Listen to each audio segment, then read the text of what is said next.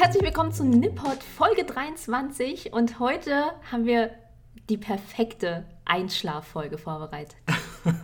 Das stimmt in der Tat. Also falls ihr jetzt noch wach seid, also wenn ihr nicht gleich nach der ersten Sekunde, in der ihr den Podcast angemacht habt, weggepennt seid, dann haben wir heute eine Folge mit japanischen Märchen für euch. Wow! Märchenstunde. Yeah!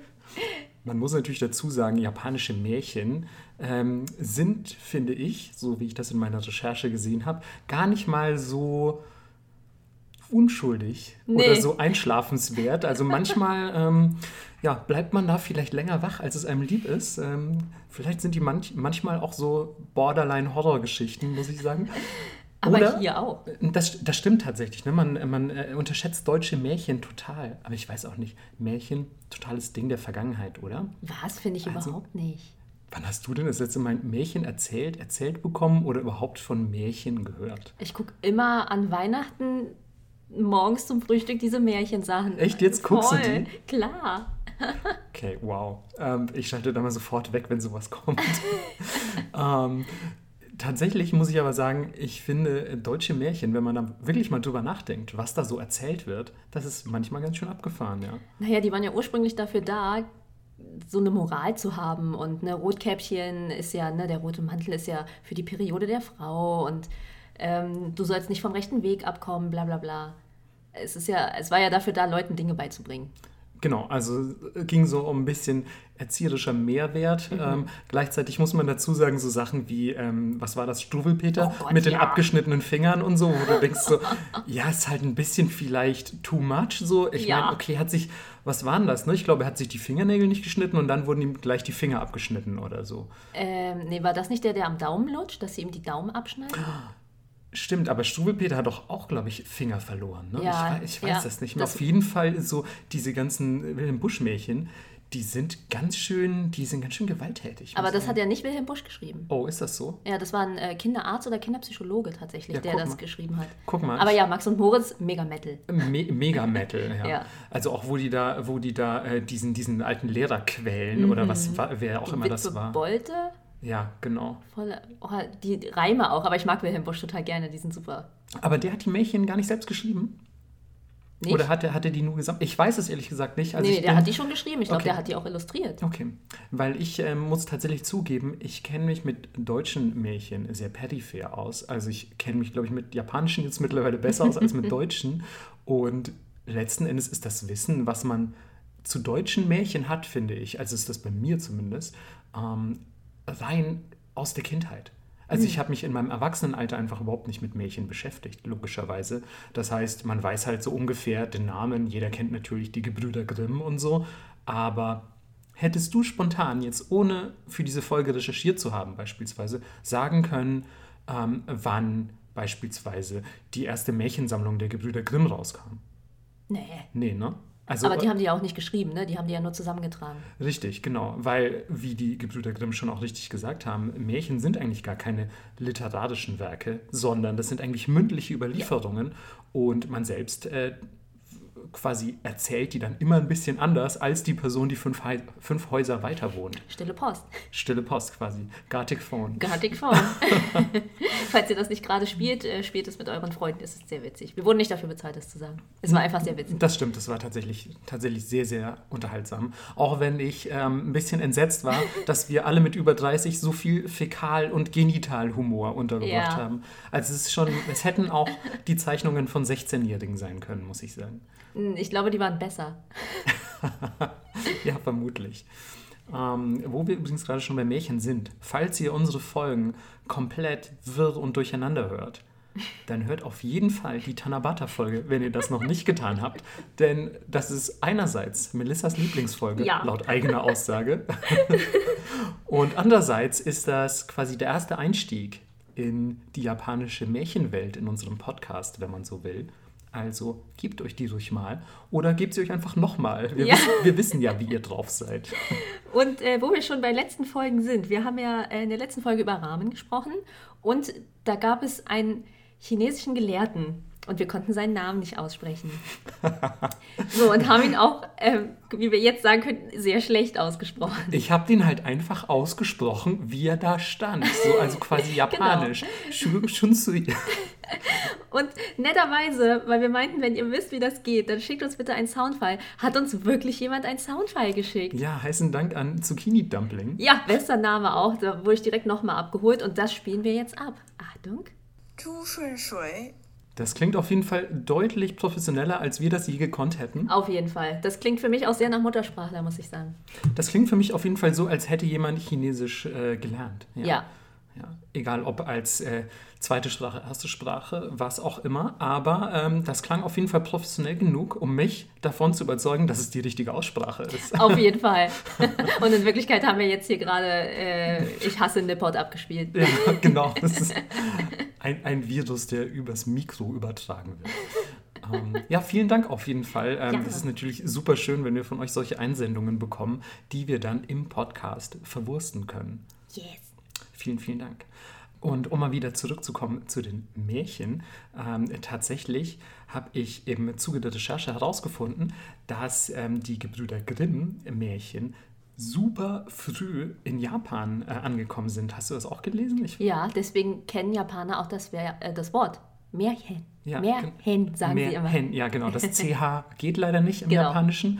Aber genau, das Wort an sich gibt es in, in der Katakana-Version. Und ähm, die Gebrüder Grimm sind, glaube ich, auch äh, deutlich mehr Japanern ein Begriff, als man es vielleicht anfänglich meinen möchte. Mhm. Und das lag unter anderem daran, dass schon 1887, ja, ich habe es geschafft, eine Jahreszahl in diese Folge einzubauen. Ich habe auch eine für dich später. Du hast, Alter, du hast eine Jahreszahl? Oh ja. Gott, ich bin schon so gespannt, ey.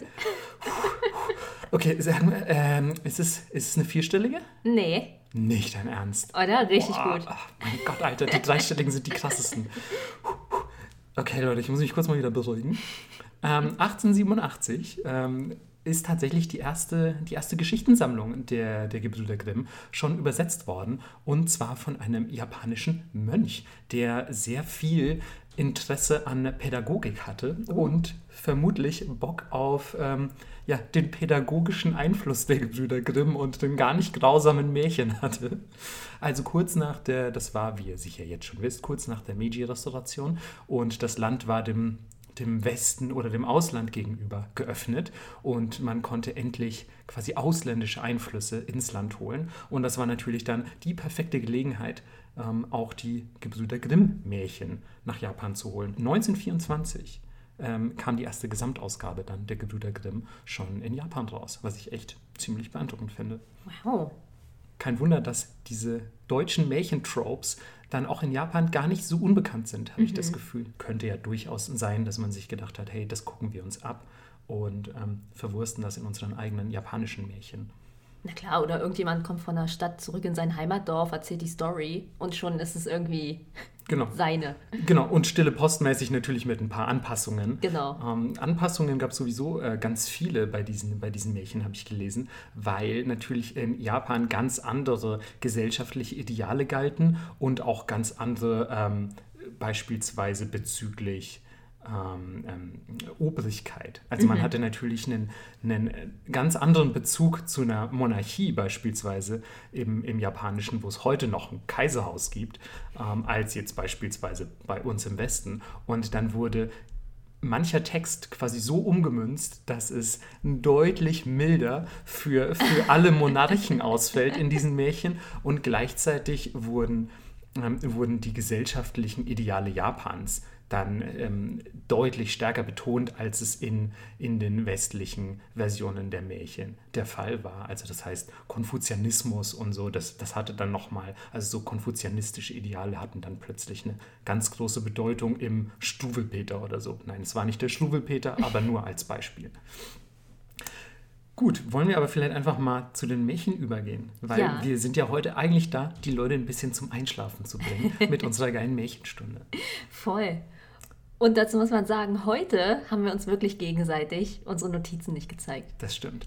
Wir haben auch unsere, unsere Pads so gedreht, dass der andere Ja. sie nicht sehen kann. Nicht und abgucken. äh, Bei mir ist tatsächlich genau das Mikro davor. Ich sehe Sehr dein Pad nicht. Ähm, und und ähm, das heißt, ich bin, bin total gespannt, was Melissa ausgesucht hat. Mhm. Ich kann schon mal vorwegnehmen, ähm, wir haben uns entschieden, jeweils ein sehr berühmtes Märchen mit aufzunehmen in unsere Sammlung, weil wir finden, das sollte jeder kennen. Genau. Manche von euch werden es vielleicht auch schon kennen, wenn ihr euch zum Beispiel sehr viel in der Vergangenheit mit Japan beschäftigt habt, äh, viel Anime gesehen habt oder vielleicht sogar Japanologen seid, dann könnte es sein, dass ihr die Märchen schon kennt, aber wir erzählen sie natürlich auch nochmal für alle, die diese beiden Märchen noch nicht gehört haben. Und tatsächlich in der äh, Recherche, ich dachte, ich würde es auch kennen und war dann so, ach, das wusste ich gar nicht. So lang ist die Geschichte? Wow. Also von daher, Ja, bei mir gab es auch so die eine oder andere Stelle, wo ich dachte, hä, so war das? Das hatte ich ein bisschen anders in Erinnerung. Und das ist dann schön, mal das so ein bisschen nachzulesen. aber natürlich muss ich auch gleich sagen, es gibt von einer Geschichte natürlich mehrere Versionen. Also Genau. In der einen Sache haben sie es so erzählt, in der anderen ist der Schluss ein bisschen so. Also, naja. Ja, und vor allem, du musst ja, wie wir gerade vorhin schon, schon angedeutet hatten, immer im Hinterkopf behalten, dass das eigentlich mündliche Überlieferungen sind, die halt zu irgendeinem Zeitpunkt aufgeschrieben wurden. Aber die werden dann natürlich weiter mündlich überliefert und in fünf Jahren sieht die Geschichte vielleicht schon wieder ganz anders aus. Und dann schreibt die fünf Jahre später jemand auf und du hast plötzlich zwei völlig unterschiedliche Versionen von einem und demselben Märchen. Und ähm, deswegen, wenn wir jetzt eine Version dieser einen Geschichte erzählen, die ihr vielleicht schon kennt, und ihr sagt so, hey, das war doch eigentlich ganz anders, der hatte doch einen grünen Hut auf, dann ähm, tut es uns leid, dann haben wir wahrscheinlich einfach in der Recherche eine andere Version gefunden. Ich glaube, es gibt bei keinem Märchen so eine wirkliche Allgemeingültigkeit, behaupte ich jetzt einfach mal.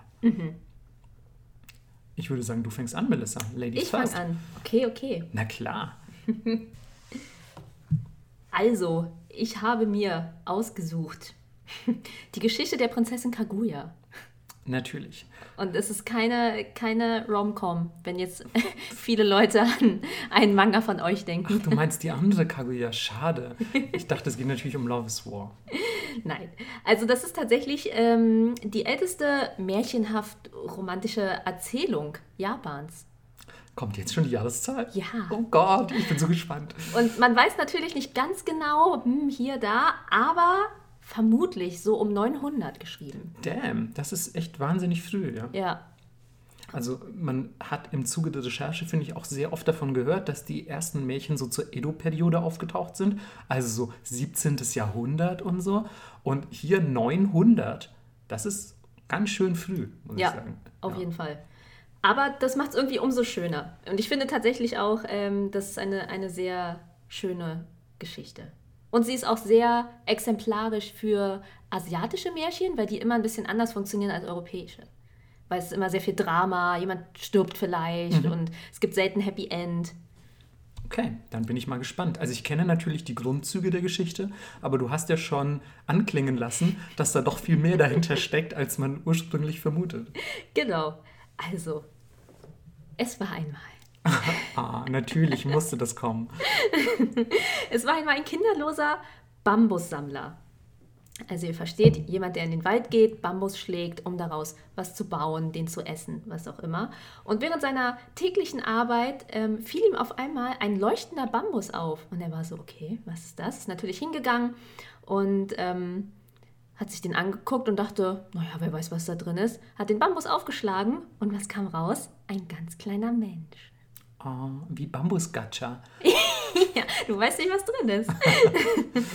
und zwar genau drei Zoll groß. Ähm, für alle, die den Maßeinheiten nicht mächtig sind, das sind ungefähr 7,6 Zentimeter. Das ist ziemlich klein für einen Menschen. Ja, ungefähr Also so groß wie Ich ich. wollte. Ich, ich hab's in deinen Augen gesehen. Ich wollte es schon gerade sagen. Ich, ich hätte allerdings gesagt, das ist fast so groß wie Melissa. Deswegen. Naja, und äh, wenn du erstmal so einen Bambus aufgeschlagen hast und ein Menschlein findest, dann packst du es natürlich auch ein, weil du kannst es ja schlecht in dem Bambus liegen lassen. Ich weiß nicht, vielleicht gehört das da rein. Also ich wäre auf jeden Fall, sage ich mal an der Stelle schon, ich wäre ziemlich vorsichtig, wenn ich im Wald in irgendeinem Baum einfach einen Menschen finde, der sehr, sehr klein ist. Das erscheint mir doch ziemlich, ziemlich Fantasy-mäßig. Das ist doch bestimmt irgendeine Fee, die mega viel Unsinn dann anstellt. Oder ein Kobold, der irgendwie meine, meine Schnürsenkel klaut oder so. Ich weiß das doch. nee, das macht nur Peter. Aber die, schlä die schläft hinter uns und ist ganz lieb. Naja, jedenfalls ähm, nimmt er dieses kleine Menschlein mit und bringt es nach Hause zu seiner Frau und sagt, wollen wir das kleine Menschlein großziehen? Und da beide kinderlos sind, waren sie so, ja klar, warum nicht? Wir haben uns die ganze Zeit Kinder gewünscht.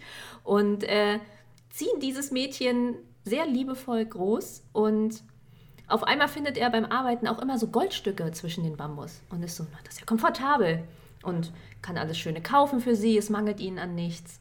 Und sie wächst tatsächlich sehr schnell. Also mhm. sehr schnell. Mhm. Wird sehr schnell groß und tatsächlich auch wunderschön. Praktisch, natürlich. Natürlich. Gold und schöne Frauen im Bambus. Wer kennt das nicht? Wer wünscht sich das nicht?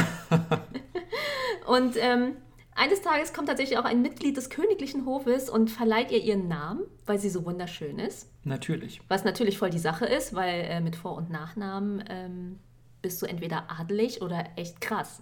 Oder lebst in der Gegenwart. Genau, und sie ist, äh, genau, die Leuchteprinzessin quasi. Sehr charmant, sehr charmant. Oder? Sehr süß. Und äh, ab dem Zeitpunkt, wo sie erwachsen ist, hat sie natürlich auch sehr viele Verehrer, weil alle sind so, Mann, Kakuya, die Leuchteprinzessin, die Lichtprinzessin, die würde ich gerne heiraten, aber sie lehnt alle ab. Sie will keinen heiraten, keiner ähm, schafft es, ihr Herz zu erringen. Und am Ende sind nur noch ähm, fünf übrig. Fünf adlige Verehrer, die sagen, okay, ich will die unbedingt haben. Und Kaguya sagt sich, na gut, wisst ihr was? Wenn ihr mich heiraten wollt, dann kriegt jeder von euch eine Aufgabe, die ihr erfüllen müsst. Klassiker auch, finde ich. Ja. So, ihr, ihr, wollt irgendwas von mir? Gut, hier sind der Aufgaben drei. Ich wünschte mir einfach, das wäre heute noch so bei Tinder. Lagerhaus jemand, voller Skorpione, wenn du nach rechts swipen willst, ganz klar. So, ja, jemand swiped, dann bring mir dies und das. Irgend so ein Drachenei, keine Ahnung. so, und jetzt, äh, die haben alle sehr spezielle Namen, die Prinzen, deswegen darfst du seinen Namen gerne vorlesen. Das okay. ist der erste. Okay, warte. Äh, Prinz Ishitsukuri. Ja, es sind sehr viele stumme, kurze Dinge, deswegen dachte ich, machst du das. Ähm sehr gerne. Gut, der erste Prinz ähm, bekommt die Aufgabe, die Steinschale des Buddha zu finden und ihr zu bringen. Interessant, dass er dann Ishitsukuri heißt. Also Ishi, der Stein, Tskuru, machen, also aus Stein etwas machen. Ja, der Steinmetzprinz ist ja auch. Natürlich. genau, und der guckt sich diese Aufgabe an, ähm, denkt sich so, oh, das ist ja ganz schön schwierig, ne? Ähm, ich glaube, da fahre ich gar nicht erst los. ja, er meint es ja super ernst mit seiner Liebe zu Kaguya. ja, aber ähm, er denkt sich, naja, ist, ist ja nur eine Frau, so schlau kann die nicht sein. Weißt du was? Ähm, ich tue einfach so, als wenn ich losfahre. Fahre überhaupt nicht los und beauftrage einfach ähm, einen Steinmetz damit, die zu machen. Das ist ganz schön, das ist ganz schön fakig. Genau. Und äh, kommt dann nach drei Jahren wieder, damit es auch realistisch erscheint. Dass er aber auch so, weißt du, er hat so krasse Pläne und ist dann irgendwie so, ey, dieses Adventure will ich nicht auf mich nehmen. Drei Jahre einfach nur rumsitzen, aber kein Ding. Mache ich. Ich spiele ein bisschen Playstation, ich komme in drei Jahren nochmal. Ja. Also echt, ja, äh, traurig, traurig, dass die Männer damals schon so waren. Ja, also keine Überraschung hier, hat sich doch nicht so viel geändert. Und kommt, mit einer, äh, kommt dann mit einer Schale und jetzt wurde es ein bisschen schwurbelig, weil ich habe auf einer Seite gefunden, er beauftragt Steinmetz und auf der anderen Seite habe ich gefunden mit äh, einer schwarzen Schale von einem Bergtempel in Tochi. Okay. Naja, eins von beiden wird schon stimmen. Also entweder hat er eine Schale geklaut oder einen in Auftrag gegeben. Genau, beides scheiße. Beides scheiße, vor allem, dass er dafür drei Jahre gewartet hat, ist ja. natürlich nochmal extra scheiße. Ja. Naja, nach drei Jahren ähm, kommt er wieder, sagt so, hey, hier, guck, die nice Schale. Kaguya nimmt die Schale in die Hand, aber sie ist die krasse Leuchteprinzessin guckt sich das Ding an, dreht sie um, da steht Made in Tochi und ist so, mm -mm, sorry, Bro. Das ist fucking fake. Made, made in China. ja. Die Schale ist aus Plastik und da ist Pikachu drauf. Bist du sicher, dass es die heilige Schale ist? Hä, Buddha war ein Mega-Fan. Wusstest du nicht, was dein Lieblings-Pokémon ist? Du bist kein richtiger Buddhist, sorry. Hä? Aber Buddhas Lieblings-Pokémon ist Gengar. Dein Lieblings-Pokémon ist Gengar. Ja, da zählen wir eins und eins zusammen. Nein, keine religiösen Anmaßungen hier. Nein. naja, jedenfalls ähm, lehnt sie ihn damit ab und auch äh, alle anderen Avancen, die er ihr macht, werden abgeschmettert. Kaguya findet das nicht cool. Finde ich völlig legitim. Auch, dass er Ishizukuri heißt, aber einen Steinmetz beauftragen muss. Kann er nicht selber einen machen? So eine Schale dir? machen? Warum heißt er so? Naja, gut, kommen wir zu, äh, zu Nummer zwei. Okay. Der hat es vielleicht mehr raus. Soll ich wieder was vorlesen? Das ist okay, aber kannst du gerne machen. Na gut. Kuramochi ist der Prinz. Ja, genau. Und dieser Prinz hat die Aufgabe, einen Ast von einem legendären Baum zu finden, Ui. dessen Wurzeln aus Silber, Stamm aus Gold und Früchte Edelsteine sind. Das klingt ehrlich gesagt nach einem ziemlich nicen Baum. Oder? Genau. Und äh, dieser Baum wäre wohl auf einem Berg im Ostmeer. Klar. Ja, Aber das ist das Große von Japan aus, wenn man so will. ja. Ja. Gut. Und der ist äh, ein bisschen schlauer als der andere. Oh, okay. Er ist nämlich der listige Prinz. Und der listige Prinz macht sich unter den Augen seines Gefolges auf. Aber geht einfach so um die Ecke und dann, in so, in, dann einfach in so ein Manga-Café. Quasi. Nicht ernsthaft, oder? kehrt heimlich nach Ja. drei Tagen zurück. und jetzt äh, macht das ein bisschen wie sein Vorgänger und beauftragt seinen besten Handwerker, diesen Ast zu machen. Natürlich. Natürlich. So, und er ist auch ungefähr ähm, in einem ähnlichen Zeitraum fertig, nämlich nach 900 Tagen. Das gibt's doch nicht. Nimmt diesen Ast und bringt ihn zu Kaguya. Und sie guckt das Ding an und ist so: Ast aus Gold, bisschen Silber, ähm, Früchte aus Edelsteine. Das sieht doch gut für mich aus. Let's get married. Echt jetzt, sagt sie? So, und ähm, der Bambussammler ist so: Okay, wenn sie das sagt, dann wird jetzt geheiratet. Und macht schon das Schlafgemach fertig, weil, ne? also, die sind verheiratet, dann können die ja jetzt auch zusammen im Zimmer schlafen. Ja. Und der Bambussammler, während dieses Schlafgemach ähm, gemacht wird, sitzt im Zimmer und erzählt ihr davon, wie krass er gesegelt ist über das Meer. Und dann hat, ist er auf diesen Berg hoch und wie krass er einfach ist. Und während das passiert, just in dem Moment, wo er fertig ist mit seiner ausschweifenden Fake-Story, ähm, tauchen die Handwerker auf und sagen, ähm, wir würden schon gerne bezahlt werden. Das ist Ihnen klar, oder?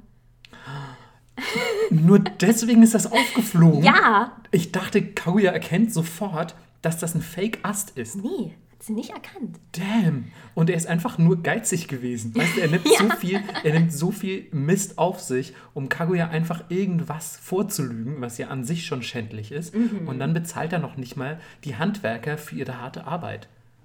Krass, oder? Und deswegen, Leute, die Moral von dieser Geschichte ist, bezahlt immer die Freiberufler. Ich würde sagen, bezahlt überhaupt alle Leute, die die Arbeit leisten. Ja, Und voll. bezahlt sie anständig. Ja. Dann kommen sie auch nicht in euer Schlafgemach geplatzt, während ihr irgendwie eurer Traumfrau eine Geschichte von euren Abenteuern erzählt. Die nicht stimmt. Ja, Ja gut, also ähm, ja, aus dieser Ehe wurde leider auch nichts. okay. Heißt, äh, wir kommen zu Herzblatt Nummer 3. Geil. Oh, jetzt muss ich wieder das vorlesen. Einen Moment. Ähm, Mimuraji. Ach so, Abe no Mimuraji. Genau, ein, äh, ein aus einer äh, wohlhabenden Familie stammender Mensch. Und er soll den unbrennbaren Pelz der Feuerratte aus China holen. Was? Okay, ich kannte Kaguya vorher. Also di- dieses Märchen kannte ich vorher. Aber ich habe noch nie vom unbrennbaren Pelz der Feuerratte gehört. Es wird noch geiler. Okay, bitte fahr fort, bitte fahr fort. Naja, und ähm, der denkt sich, okay, alles klar, das ist äh, ganz schön weit weg.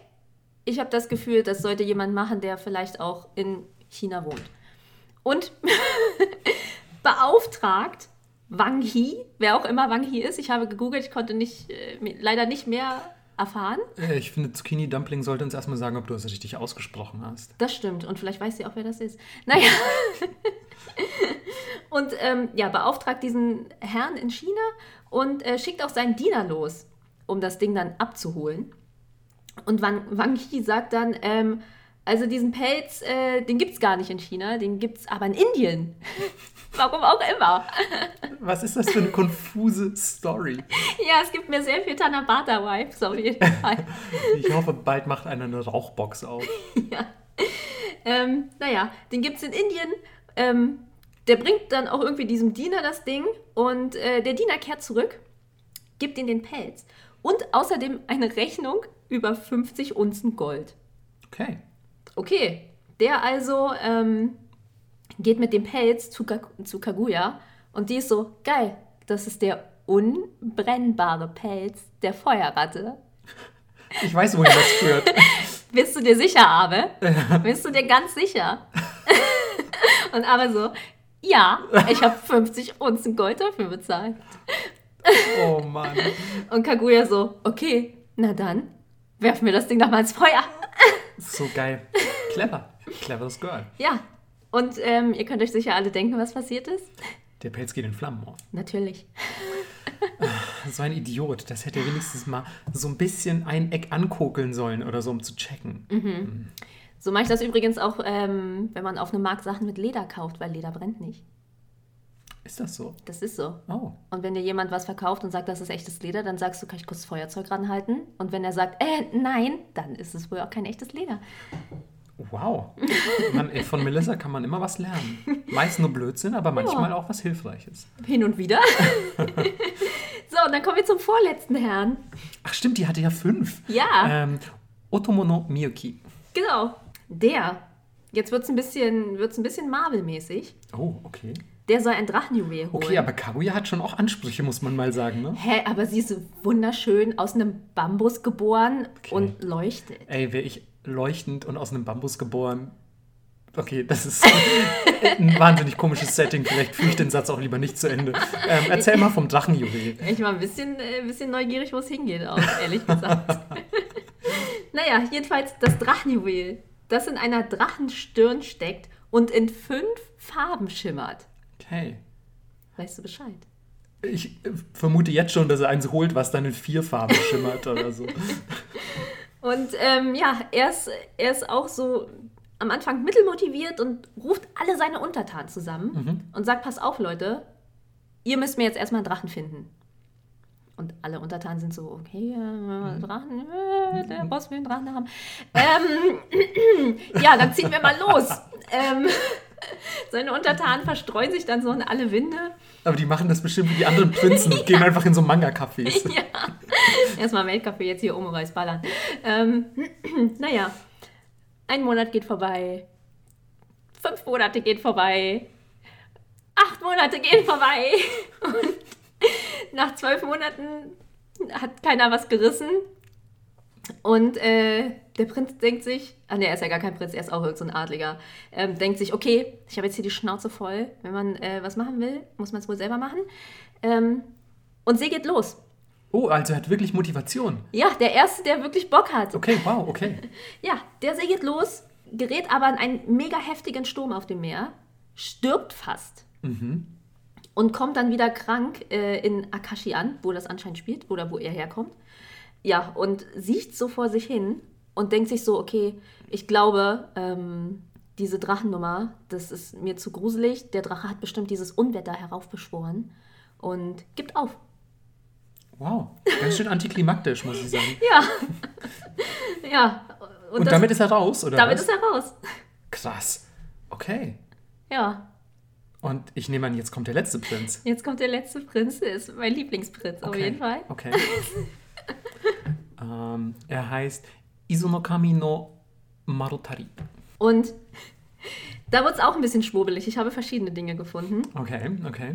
Denn Kaguya-Hime möchte eine Muschel für leichtes Gebären haben, wie sie die Schwalben besitzen. Ja, ist ja wohl Logo. Jetzt sag mal nicht, du hast keine Schwalbenmuschel. Leider nicht. Ja, Melissa, kein Wunder, dass du immer so viel Schwierigkeiten mit dem Gebären hast. Eine Muschel für leichtes Gebären. Okay. Ähm, ja. Ach, Japan. Und woraufhin ich dachte, okay, ich muss das irgendwie googeln, ähm, was das ist. Vielleicht ist das nur die Übersetzung.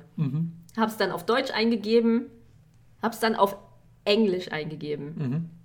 So, also Shell und Swallow für Schwalbe. Und jetzt müssen alle, die unter 16 sind, mal kurz weghören. Weil das erste oder dritte oder sowas aufpoppte, war Urban Dictionary. Und das ist ähm, der Fachtermini dafür, wenn zwei Männer. also wenn der, Muss ich auch weghören? wenn der eine Mann die Vorhaut seines Penises über den des anderen stülpt. Warte, und ähm, das äh, Shell Swallow, oder? Ja. Alles klar. Wieder was gelernt. Ich sag ja, von Melissa lernt man immer nur nützliche Sachen. Ja, super nützlich. Ähm, unnützes Wissen. Das ist äh, der zweite Podcast, den wir bald aufmachen. Naja. Aber was ich daraufhin gefunden habe, ist es, ähm, ist, dass es vielleicht eine Meeresschnecke sein soll, geboren von einer Schwalbe. Es macht nicht viel mehr Sinn, muss ich sagen. Ähm, Im Folge der Geschichte fand ich doch und deswegen, ähm, ja, ich glaube, es geht um eine Meeresschnecke, die von einer Schwalbe geboren wird. Okay. Warum, was auch immer man damit macht. Ich äh, schätze, es geht so um eine Art Talisman Ja, wahrscheinlich. genau. Ja. Genau. Gut, und der denkt sich, okay, alles klar, hört sich jetzt nicht so schwierig an wie ein Drachenjuwel, ähm, macht schon alles Sinn für mich. Beauftragt seine Diener daraufhin, Schwalbennester zu bauen im Vorratsraum und die Schwalben überwachen zu lassen. Mhm. Dann verstehe ich jetzt langsam, wo du hin willst mit der von einer Schwalbe geborenen Schnecke. Ja, erzähl mal weiter. Genau. Und ähm, die ganzen Diener hängen also in diesem Vorratsraum rum und beobachten die Schwalben, aber sind irgendwie viel zu laut und auch viel zu viele. Und ähm, ja, die verschrecken die Schwalben. Woraufhin er sagt, okay, wisst ihr was, wir überwachen jetzt nur noch ein Nest und ich mache das selber. Immerhin. Also sitzt er quasi die ganze Zeit alleine vor einem Schwalbennest und wartet. Genau. Weil er aber so mega ungeduldig ist, ähm, lässt er sich selber in einem Korb auch unter die Decke ziehen. Immerhin sagst du nicht, gebiert er selbst eine Schnecke. Dann finde ich, hätte er sie auch verdient. so eine Uzumaki-Geschichte. Ja. Ja, lässt sich in diesem Korb unter die Decke ziehen und ähm, sieht dann tatsächlich, wie eine Schwalbe sich irgendwas rauspresst und will, Oh Gott, was ist das für eine Geschichte, Melissa? will diese Muschel ergreifen und fällt daraufhin, weil er so ungeduldig ist und schnell aus dem Korb Und stirbt. runter auf einen Bronzekessel, Ja. merkt, dass er anstatt der Muschel nur Schwalbenkot in der Hand hat Oh Gott. und du hast gespoilert, stirbt an seinen Verletzungen. Ist das so? Ja. Ach du Scheiße. Das war sogar von mir nur ein Witz. Aber also auch diese ganzen Verehrer, das kannte ich alles noch gar nicht. Also klar kennt man die Geschichte von Kaguya, die aus einem, die aus einem Bambus geboren wird, wenn man so Ja. will. Aber so der Pelz der Feuerratte, der Schwalbenkot, der Tod im Bronzekessel. So geil. Was? Okay, aber dann hat sie jetzt also gar keinen zum Mann bekommen. Ich dachte so, der fünfte kriegt dann vielleicht was gerissen. Ey, aber wir sind ja noch nicht fertig. Okay, okay. Weil sowas spricht sich ja auch rum. Natürlich. Dann kommen noch weitere 17, die andere Prüfungen erledigen müssen. Nee, es kommt tatsächlich der Kaiser selbst. Natürlich, natürlich. Und ist so, okay, ähm, die Leute stellen sich ja auf den Kopf und sterben auf Bronzekesseln für diese Kaguya. Die muss ich sehen. Okay. Sie muss ja schon ganz schön krass sein. Aber wie der Kaiser so ist, ähm, er natürlich mega faul, schickt erstmal eine Botin, die, die sich die erstmal angucken soll. Und wenn die Botin sagt, okay, die Olle ist hot, das lohnt sich, dann geht das hier los. Es wirft weiterhin, also wirft diese Geschichte kein gutes Bild auf Männer. Ähm, Nee, die wussten damals schon. Schon 900 nach Christus war klar, Das- Männer Trash. das wird nichts mehr mit den Männern. Und Kaguya denkt sich, ey, wenn der Sack hier nicht selber auftaucht, dann hat er Pech. Und verweigert sich, der Botin unter die Augen zu treten. Alles klar. Ja, Sie hat auf jeden Fall äh, Standards. ja, voll. Woraufhin der Kaiser ein, oh, das könnt ihr nicht sehen, ich mache Anführungszeichen, zufälliges Treffen beim Jagdausflug arrangiert und ähm, sie dort trifft und sie natürlich wunderschön findet, sich mega in sie verliebt und ähm, ja, anfängt Avancen zu machen und ja, willst du nicht mit in meinen Palast kommen und meine ähm, Bambussammlung sehen? und sie ist so, nee, äh, nee, sorry, ich habe keine Lust. Ich will nicht mit in deinen Palast und ähm, das wird aber tatsächlich ziemlich unangenehm und er ist so, ich glaube doch, dass du jetzt mitkommst und sie so, nee und er so, doch und wird auch ein bisschen handgreiflich Okay, okay. Und ähm, Unerwartete Wendung. ja, versucht sich ihrer zu bemächtigen, Mhm. sage ich jetzt mal sehr äh, FSK 18 nach Ja. der Schwalbensache. Ja. Und ähm, woraufhin sie ihr Leuchten ablegt und zum Schatten wird, Okay. um den zu entfliehen. Und, und ist dann einfach weg. und, und schattet dann nach Hause. Ähm, das ist nicht, ist nicht spezifiziert, wie Okay. genau sie weggekommen ist, aber ja, wahrscheinlich ist sie einfach als Schatten dann nach Hause geflogen. Mhm. Woraufhin der Kaiser sich fügt und einen dreijährigen Briefwechsel mit ihr beginnt. Das ist der Wahnsinn, wirklich. Melissa, ich bin mir eigentlich sicher, dass du dir ab der Sache mit den Goldmünzen im Bambuswald hast du dir eigentlich den Rest nur ausgedacht. Ich habe ja alles als Fanfiction. Ja, Japanische Märchen, Fanfiction. so klingt es auf jeden Fall. Ja, und drei Jahre gehen ins Land. Und am 15. Tages des siebten Monats, was sich für mich auch sehr nach Tanabata anhört, muss ich sagen. Ja, Mühe später, aber ja Mühe später, ja. eh, vielleicht war 900 die Sternkonstellation noch anders. Ja, und die Monate auch anders lang, aber erzähl mal weiter. naja, jedenfalls am 15. Tages im siebten Monat betrachtet sie voller Kummer den Mond und ähm, ist sehr traurig und weint. Und einen Monat später eröffnet sie ähm, ihren Eltern, also dem Bambussammler und äh, seiner Frau, dass sie eigentlich ein Mensch aus der Hauptstadt des Mondes sei und zurückkehren muss. Oh, so sad. Ja, den Teil kenne ich jetzt langsam wieder. Ja. Und die sind natürlich super traurig und sind so, ja, muss das sein? Und sie so, ja, ein unsterbliches Wesen wird mich abholen und das ist unumgänglich. Und ähm, davon kriegt natürlich auch der Kaiser Wind und entsendet 2000 Mann, um das zu verhindern. Krass. Ja, gibt dann einen großen Krieg zwischen äh, diesen Himmelswesen und diesen 2000 Mann, aber wie das so ist mit unsterblichen Wesen, ein bisschen schwierig, ähm, besonders wenn man Mensch ist. Und Kaguya wird in einem Wolkenwagen abtransportiert zurück zum Mond. Natürlich. Ja, ähm, sehr traurig. Hinterlässt ihren, äh, ihren Eltern und dem Kaiser aber jeweils einen Brief und einen Unsterblichkeitstrank. Ganz charmant eigentlich. Nette ja, Geste. genau. Ihre Eltern entscheiden sich aber dafür, das nicht zu trinken und sterben äh, kurze Zeit später an Trauer. Romantisch, ja. Ja. Und auch der Kaiser äh, traut dem Ganzen nicht so richtig und entsendet ein großes Gefolge an Kriegern, um sowohl den Brief als auch den Trank zu verbrennen. Auf einem sehr hohen Berg. Okay, also er hat auch so ein bisschen Grudge, ne? Wegen der ganzen Beziehungssache. Ein bisschen salty, ja. Naja, und seither nennt man diesen Berg den Berg Fuji. Denn das heißt reich an Kriegern, aber auch Unsterblichkeit. Und es wird überliefert, dass immer noch jener Rauch bis in die Wolken aufsteigt. Oh. Und wenn sie nicht gestorben sind, dann wohnen sie immer noch auf dem Mond. Ich glaube, sie wohnen auch immer noch auf dem Mond. Das ist eine wahnsinnig detaillierte und schwurbelige Variante dieses eigentlich Ja. sehr bekannten Märchens. Also ich bin mir sicher, Kaguya Hime kennen viele von euch schon.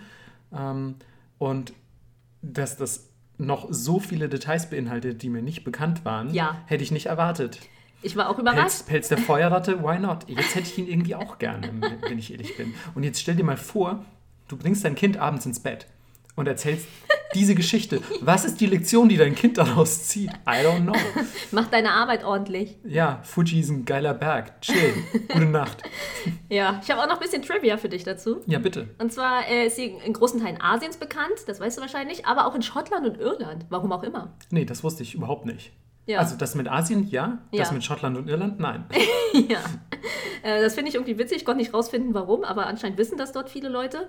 Und außerdem ähm, die erste Maus, die ohne männliche, m, ohne männliches Samenzutun erzeugt wurde, also äh, parthenogenetisch nennt sich das wohl, haben sie auch äh, Kaguya genannt. Weil sie genauso männerunabhängig lebt wie Kaguya. Ja, und weil sie auch aus, aus äh, dem Nichts geboren wurde quasi. Ja. Und auch, äh, es gibt auch einen Asteroiden. Ähm, 7991 ist seine Nummer, der heißt Kaguya Hime. Und außerdem äh, eine japanische Mondsonde, die auch so heißt. Das ist alles ganz schön romantisch. Oder? Ja.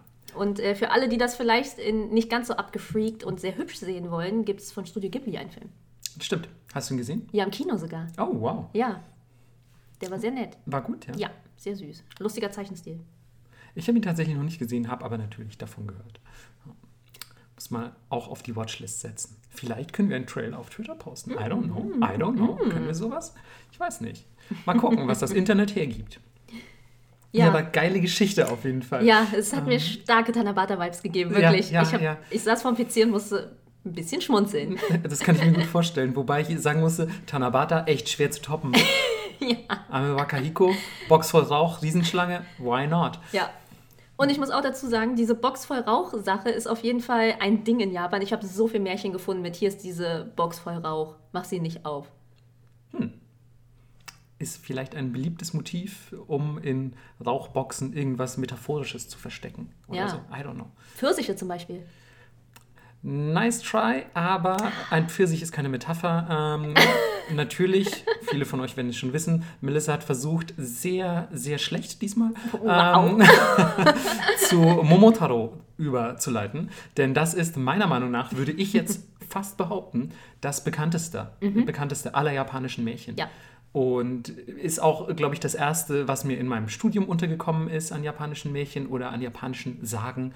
Und ja, viele von euch haben die Geschichte sicher schon mal gehört. Es geht um den kleinen jungen Momotaro und was der so für Abenteuer erlebt hat. Es geht los mit seinen wie immer armen Eltern, die irgendwo auf dem Land wohnen. Ähm, und ja, der Vater ist, glaube ich, beim Holzsammeln. Die, der Vater ist noch gar kein Vater, muss man dazu sagen. Der Mann ist beim Holzsammeln. Die Frau wäscht Wäsche am Fluss. Und als sie dort so die Wäsche schrubbt, schwimmt ein Pfirsich vorbei.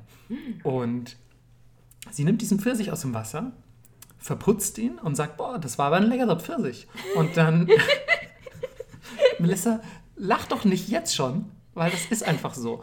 Und dann sagt sie sich, boah, es wäre so schön, wenn ich jetzt für meinen Mann auch noch einen Pfirsich hätte. Und dann sagt sie auf Japanisch was, was sich eigentlich nur so übersetzen lässt wie leckerer Pfirsich hierher, bitterer Pfirsich dort drüber. also quasi bitterer Pfirsich weg von mir. Und nachdem sie das gesagt hat, treibt plötzlich ein riesiger Pfirsich herbei. Also ein deutlich, deutlich größerer Pfirsich als der, der Normpfirsich. Als der deutsche Normpfirsich ist kleiner, sage ich mal, als der Momotaro-Pfirsich. Und ähm, sie ist natürlich voll aus dem Häuschen und sagt sich, what the fuck? Und nimmt diesen Pfirsich aus dem Wasser, trägt ihn unter schwersten Anstrengungen nach Hause. Mann kommt auch gerade vom, vom Holzsammeln zurück. Und sie so, hey, guck mal, was ich im Fluss gefunden habe. Ein riesiger, riesiger Pfirsich. Und er so, geil, du bist eine gute Frau. Von dem Pfirsich können wir jahrelang noch essen. Und na gut, dann schimmelt der wahrscheinlich. Aber von dem Pfirsich können wir uns gut ernähren. Ich glaube, einlegen konnten die damals schon. Wer weiß, wann das spielt. Ah, ja. Das ist nicht klassifiziert bei Märchen. Okay, okay. Ähm, und dann ähm, schneidet er diesen Pfirsich in zwei Hälften. Und was ist drin natürlich? Wie auch bei Kaguya, ein Kind. Diesmal allerdings ein Junge. Und ich weiß nicht, wie das funktioniert, ein Pfirsich in zwei Hälften zu schneiden und dann ist immer noch ein ganzes Kind drin. Hat er auf jeden Fall gut geschnitten, würde ich sagen. Vielleicht hat er nicht genau die Mitte getroffen oder Momotaro, der kleine Junge in dem Pfirsich, lag vielleicht eher auf der rechten Seite. Lange Rede, kurzer Sinn, er hat Momotaro nicht zerteilt, glücklicherweise. Sonst wäre jetzt das Märchen vorbei. Sonst es, oh, da war ein Junge im Pfirsich, aber wir haben ihn leider in der Mitte zerteilt. Naja, Ich glaube, er, ich glaube, er war im Kern. Und er hat rumgeschnitten und dann ist der Kern so aufgeploppt. Und er so, guten Morgen. guten Morgen. ja, das könnte... gozaimasu, ähm, ja, das könnte natürlich auch sein. Lange Rede, kurzer Sinn, wie gesagt, es ist ein Junge in diesem Pfirsich und sie sind überglücklich, denn sie hatten sich natürlich auch schon immer Kinder gewünscht, aber bisher keine bekommen und freuen sich einfach, dass da ein Junge in dem Pfirsich ist und den nennen sie Momotaro. Taro, eine sehr übliche Endung in, in Japan für, für Männernamen und vor, vorne daran findet man dann oft noch irgendwas, was ein bisschen quasi den Charakter klassifiziert, wenn man so will. Momo heißt in diesem Fall Pfirsich. Das heißt, Momotaro ist einfach sowas wie Pfirsichjunge. So, und jetzt sag nochmal, meine Überleitung war schlecht. Okay, okay. Also im Vergleich zu meinen Überleitungen ist sie sowieso Gold. Ne? Das muss ich eh gleich dazu sagen. Pfirsichkerngold. Ist so, ist so. Ein Pfirsich aus Gold. Wo wir übrigens bei Gold sind, es gibt auch noch die Geschichte, die ihr vielleicht kennt, von Kintaro, der auch diesen Namen hat. Und der ist aus Gold. Kin und Taro, der Goldjunge. Und jetzt, wenn ihr Anime- oder Manga-Fans seid, Kintaro aus Golden Boy. Oh mein Gott, ja, ganz recht. Da ist der Name Programm, wenn man so will. Aber zurück zu Momotaro. Bevor wir zu Gold kommen, kommen wir lieber erstmal zu Pfirsich, würde ich sagen. Und äh, dieser, dieser Junge ist einfach ein äh, richtig kleiner Wonneproppen, könnte man so sagen. Er wächst natürlich auch wie Kaguya-Hime rasend schnell. Und ich habe lustigerweise Infos gefunden zu seinem Wachstumsgrad. Wow. Und zwar, wenn er eine Schüssel Reis isst, ist kein Scheiß, es steht so im Märchenbuch, wenn er eine Schüssel Reis isst, wächst er um das Einfache. Wenn er zwei Schüsseln Reis isst, wächst er um das Zweifache. Und ich glaube, ehrlich gesagt, als die Geschichte geschrieben wurde, hatte man noch keine Ahnung von exponentiellen Ja. ähm, ähm, ähm, Wachstum. von, von exponentiellem Wachstum, weil er dann sehr, sehr schnell so groß wäre wie, keine Ahnung, 15 aufeinander gestapelte Hochhäuser. Aber, Oh Gott, dann wird er das Skelett, was dich im Wald oh ja, greift. ja, Gashadokuro. Ja. Das, das klappernde Skelett aus unserer Yokai-Folge, die ihr besser auch hört, wenn ihr das noch nicht getan habt. Und genau, ich ähm, gucke mal ganz kurz nur auf meine Notizen, damit ich auch nichts vergessen habe.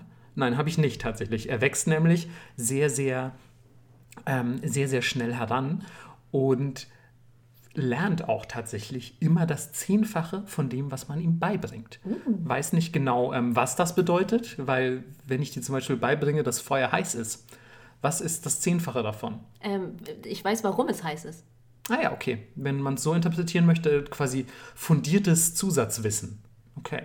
Er ist auf jeden Fall clever, er wächst schnell, er ist kräftig, er ist hübsch, er ist einfach der perfekte Sohn. Er ist vor allem auch hilfreich, er hilft mit im Haushalt, er ist quasi jemand, der, der die Eltern ehrt.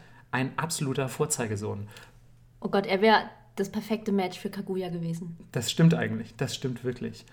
Denn tatsächlich ist es auch so, dass er die ganzen Prüfungen, die Kaguya ähm, ihren Verehrern gestellt hat, mit Sicherheit hätte erfüllen können. Denn wir kommen jetzt gleich dazu, was der alles so geleistet hat. Es gibt, wie ihr wisst, in Japan Oni, die bösen Bergoger und Dämonen und Geister. Und die haben wohl ähm, das umliegende Land und vielleicht auch das Land der, der Eltern von Momotaro immer wieder gebrandschatzt und geplündert. Und die hatten einfach quasi Ärger mit den Oni. Und Kintaro sagt natürlich, äh, Kintaro sage ich schon, Verzeihung, ich meinte natürlich Momotaro, sagt natürlich, ich bin super kräftig, ich bin der Allergeilste, ich werde einfach diese Uni fertig machen. Und die Eltern sagen natürlich, ey, du bist, du bist 16 oder so. Das ist doch viel zu gefährlich. Du kannst doch jetzt nicht irgendwie ähm, ausziehen, um die Uni zu vernichten. Und er so, doch, ich werde zur Insel der Dämonen fahren und dort werde ich den Anführer der Oger erschlagen. Wenn Ash Ketchum das mit elf kann. Okay, das stimmt eigentlich. Eigentlich ist es auch ein bisschen die Pokémon-Story. Und, und die Eltern sind dann so, na okay, jetzt wo du das nochmal mit einem Ausrufezeichen gesagt hast, ist okay, schieß los, schieß los, Junge. Und sie geben ihm ein Schwert, eine Fahne, also die man sich so an den Rücken heftet, ne? diese typischen, die vielleicht aus Samurai-Filmen und so kennt, diese japanischen Banner, die quasi am, am Rücken eines Kriegers hängen. Dann bekommt er noch ein extra schickes Stirnband und neue Klamotten und Metallsandalen. So, also er wird richtig krass ausgerüstet. Ich weiß ehrlich gesagt nicht, woher die Eltern das hatten, weil es ist ja irgendwie schon ziemlich teuer, solche Gegenstände zu besitzen, vor allem ein Schwert. Aber anyway, er zieht aus und er begegnet einem Hund, der spricht. Peter. Und ja, tatsächlich. ähm, und der Hund sagt, hey, wo gehst du hin? Und ich so, ich bin unterwegs zur Insel der Dämonen. Äh, ich habe hier mein Schwert, ich habe hier einen Beutel mit den leckersten Hirseklößen ganz Japans. Die machen dich so stark wie tausend Männer. Und ja, ich werde jetzt ausziehen und die Dämonen vernichten. Und der Hund sagt, ey, geil, ich begleite dich, gib mir mal ein Hirsekloß. Und dann sagt er, okay, hier ein Hirsekloß, komm mit. Bisschen weiter, er begegnet einem Affen. Affe sagt, ey, wo gehen wir hin? So, ja, wir ziehen aus, um die Dämonen zu schlachten, ist klar. Und so, wir haben auch Hirseklöße dabei, die so stark machen wie tausend Männer. Affe so, hey, geil, ich bin an Bord, gib mal Hirsekloß. Affe kriegt auch Hirsekloß, ab geht's. Noch ein Stück später begegnen sie einem Fasan. Was sagt der Fasan? Ey, wo, wo seid ihr denn unterwegs? Ihr seht voll krass aus, ihr seid irgendwie eine krasse Truppe, ein bisschen Bremer Stadtmusikanten in Japan.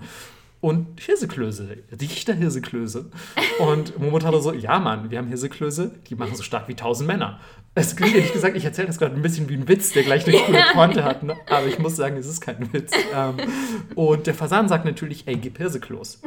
Natürlich bekommt auch der Fasan ein Hirsekloß.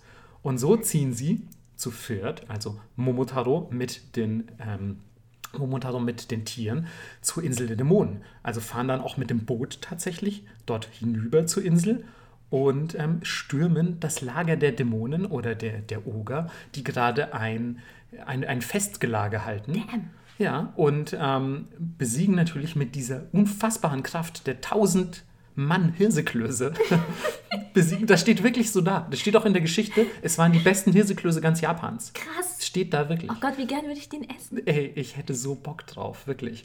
Und besiegen natürlich die Dämonen. Und der Anführer der Dämonen sagt so, ey, wir schwören, wir machen nie wieder böse Sachen. Also er zwingt sie quasi zum Anstand. Er tötet sie nicht, sondern er sagt, werdet anständig. Und er sagt allerdings auch Schätze her. und quasi plündert alle Schätze der, der Uni und fährt mit seinen tierischen Freunden und den Uni zurück zu den Eltern. Und natürlich sind die Eltern mega happy, sind mega stolz. Es gibt noch mehr leckere Hirseklöße für alle. Alle leben glücklich bis ans Ende ihrer Tage, denn sie sind superreich, haben Hirseklöße und sprechende Haustiere. Beste. Tolle Geschichte, finde ich. Ja. Ja, auf jeden Fall. Ähm, gibt natürlich wie immer sehr krasse regionale Abweichungen. Zum Beispiel ähm, ist es in einer Geschichte oder in einer Version der Geschichte ist es ein, ein riesiger Vogel, der ähm, Momotaro bittet. Ich glaube, ich habe auch übrigens im Verlauf der Story mehrmals Kintaro gesagt, es tut mir leid. ähm, Momotaro bittet, die Insel der Dämonen anzugreifen um quasi seine Eltern zu beschützen. Und gleichzeitig ist in einer anderen Variante der Geschichte Momotaro gar nicht in dem Kürbis. Äh, in dem Kürbis war das los. um, sorry, ich musste gerade an Kürbisse denken. Aber Melissa hätte sich gerade fast verschluckt. Ja. Das war sehr schön anzusehen. Momotaro war in dem, in dem, äh, war nicht in dem Pfirsich, nicht in dem Kürbis. Junge, was ist denn los? War nicht in dem Pfirsich, sondern jetzt kommt's der Pfirsich hat seine Eltern wieder verjüngt und quasi, na, ich sag mal, auch die Libido mit zurückgebracht. Uh. Und Momotaro wurde dann auf natürlichem Wege geboren. Aber das war quasi einfach nur ein Verjüngungspfirsich, den sie gefunden haben. Je nach Variante. Die bekannteste ist allerdings, dass es eben ähm, der Junge aus dem Pfirsich ist, der dann, der dann super stark wird und ja, keine Ahnung, eigentlich Pfirsicheltern hat. I don't know. Übrigens ist die Legende, dass diese, dieses Märchen sich in Okayama zugetragen hat. Deswegen ist Momotaro besonders beliebt in der Präfektur Okayama und auch auf Shikoku, einer der vier Hauptinseln Japans, die südlich von Okayama liegt. Also quasi alles in diesem Umkreis, wo es angeblich stattgefunden hat, mhm. ist natürlich Momotaro extra beliebt. Geil. Und äh, vielleicht auch noch kurz diese Trivia-Anfügung, ähm, da du die bei dir auch untergebracht hast, dieses allerdings nicht ganz so erfreulich, denn Momotaro war wiederholtes, ähm, ja, wiederholter Kern von japanischer Kriegspropaganda, oh. weil es natürlich ein bisschen so darum ging, hey, der super starke Japaner, man sieht ihn auch sehr oft mit Nippon Ichi auf der Fahne, mhm. also Japans Nummer 1. Und er ist quasi so ein bisschen der ultra starke Japaner, der auch die besten Hirseklöße Japans ist und die naja, sagen wir mal, ausländischen Invasoren, also die Oni, die von einer anderen Insel kommen, mm. vertreibt oder besiegt. Das heißt, der war natürlich ein, ein sehr beliebtes Motiv in der Propaganda. Und das geht zurück sogar bis in den Sino-Japanischen Krieg Ende des 19. Jahrhunderts schon, also nicht erst Zweiter Weltkrieg oder so. Der ist einfach mehrfach darin quasi, ich sag mal, entwertet worden, diese schöne Geschichte. Schade eigentlich. Sehr, sehr schade. Ähm, ich kann auf jeden Fall wirklich was auf Twitter posten und zwar von äh, einer Musikerin, die ich sehr gerne mag. Wednesday Campanella heißt sie, eine Japanerin. Hat ein sehr witziges und auch sehr verstörendes Video zu dem Thema gemacht. Äh, guter Song. Okay, okay. Ich fand es übrigens auch interessant, dass ähm, Momotaro in den Geschichten immer jünger wird, habe ich gelesen. Mhm. Also so in den 17, 1700ern war er noch so Mitte 30, als er die Uni angegriffen hat und dann am Ende war so 15. Also jetzt in der jetzigen Version der Geschichte. Okay. Ja, also gut, warum nicht? Ne? Mit 15 ausziehen, Schwertkampf mit Ogern und Dämonen. Ich meine, wenn man solche Hirseklöße in der Tasche hat. Kein Problem. Und ich meine, wir sind jetzt so um die 30, 30 um die 30 rum. Ähm, ich habe jetzt keinen Bock mehr auf eine fremde Insel Uni zu schlachten. Das stimmt eigentlich. Ne? Jetzt ist man auch schon so, jetzt hat man eine Festanstellung vielleicht, ja. hat irgendwie eine Wohnung gefunden. alles, alles nicht so, ist nicht so mehr die Uni-Abschlachtzeit. Genau. Ja. Hätte ich mir auch eher mit 15 gegönnt, glaube hm. ich. Verstehe ich, verstehe ich. Ja. Willst du uns noch ein Märchen erzählen? Ja, ich kann leider nicht, ähm, ich kann leider nicht sagen, wie es heißt, weil das schon die Geschichte spoilert. Okay. Ähm, aber ich fange mal an. Schieß los. ähm, es trug sich zu, dass es eine sehr schöne junge Dame gab. Masurabi ist ihr Name. Und die bekam jede Nacht Besuch von einem Verehrer. Ui, ui, ui, ui. Und ähm, das Seltsame war, keiner wusste so richtig, woher er kam oder aus welchem Elternhaus er stammte, aber er war wunderschön, sehr gebildet und auch sehr nett. Und ähm, zwischendurch hatte sie schon so ein bisschen das Gefühl, ob er vielleicht ein Geisterwesen ist, aber sie war. Sie ging mir auch immer so, ey, das ist zu gut, um wahr zu sein. Ist sie vielleicht ein Geisterwesen? ja, ihr kennt das, wenn man frisch verliebt ist, ähm, packt man aber gerne mal Sachen beiseite und deswegen war sie so, ach komm, Blödsinn, Geister gibt's nicht. Und ähm, naja, das ging so eine, einige Monate hin und her. Ähm, irgendwann kam es dann auch zur Heirat.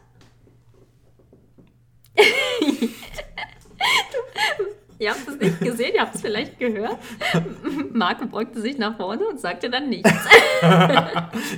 ich dachte, ich habe ich dachte, ich habe einen Kommentar dazu. Aber dann dachte ich auch wieder, Marco, du hast zu allem Kommentar und du hast heute schon wieder so viel geredet. Lass doch einfach Melissa mal von dieser Heirat erzählen. äh, ja, zu der Heirat gibt es gar nichts mehr zu erzählen. Ähm, die ja, wurde toll. vollzogen. Hätte ich bloß was gesagt, ey. Ja. Die Heirat wurde vollzogen und nach einer Weile meinte er, weißt du was, ähm, ich würde dich gerne in meine Heimat mitnehmen. Und sie ist so, ja, okay, cool, warum nicht? War ja damals auch nicht ungewöhnlich, dass ähm, der Mann dann die Frau mitgenommen hat. Und so marschierten sie los. Und äh, sie folgte ihm durch Berg und Tal, durch dunkle Wälder. Und es ging schon ganz schön lange. Und irgendwann kam sie an einen sehr tiefen, reißenden Fluss, der unüberquerbar schien. Ja, und jetzt? Ich lausche gespannt, Melissa. Und er meinte, ähm, das ist gar kein Problem, äh, steig einfach auf meinen Rücken und ich bring dich rüber. Das wird ganz easy. Und sie so, okay, ähm, ich vertraue dir mal. Steigt auf seinen Rücken und in dem Moment, wo er den ersten Fuß ins Wasser setzt, verwandelt er sich in eine Riesenschlange. Oh shit. Damn. Das ist ganz schön cool. Ja, naja, Masurabi ist nicht so begeistert. Okay. Ähm, und ist einfach schock. Oh Mann, ich habe eine Riesenschlange geheiratet. Passiert, den Besten.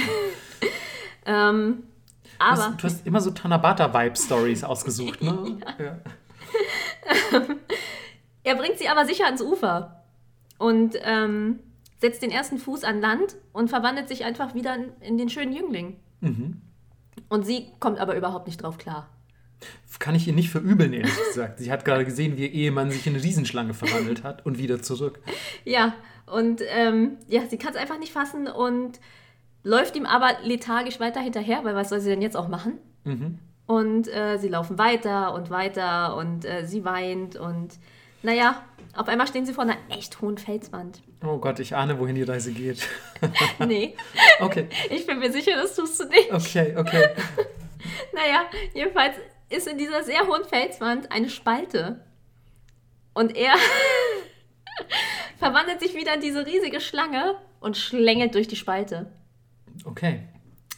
Und naja, sie steht halt davor. Und er ist einfach weg? Ja. Bitte sag mir, dass das Ende der Geschichte ist. Nee, es wird noch viel besser.